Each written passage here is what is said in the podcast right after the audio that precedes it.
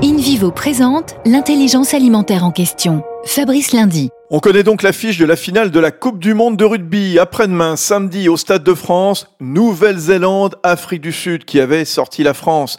Sébastien Graff, vous êtes le directeur général DRH de InVivo.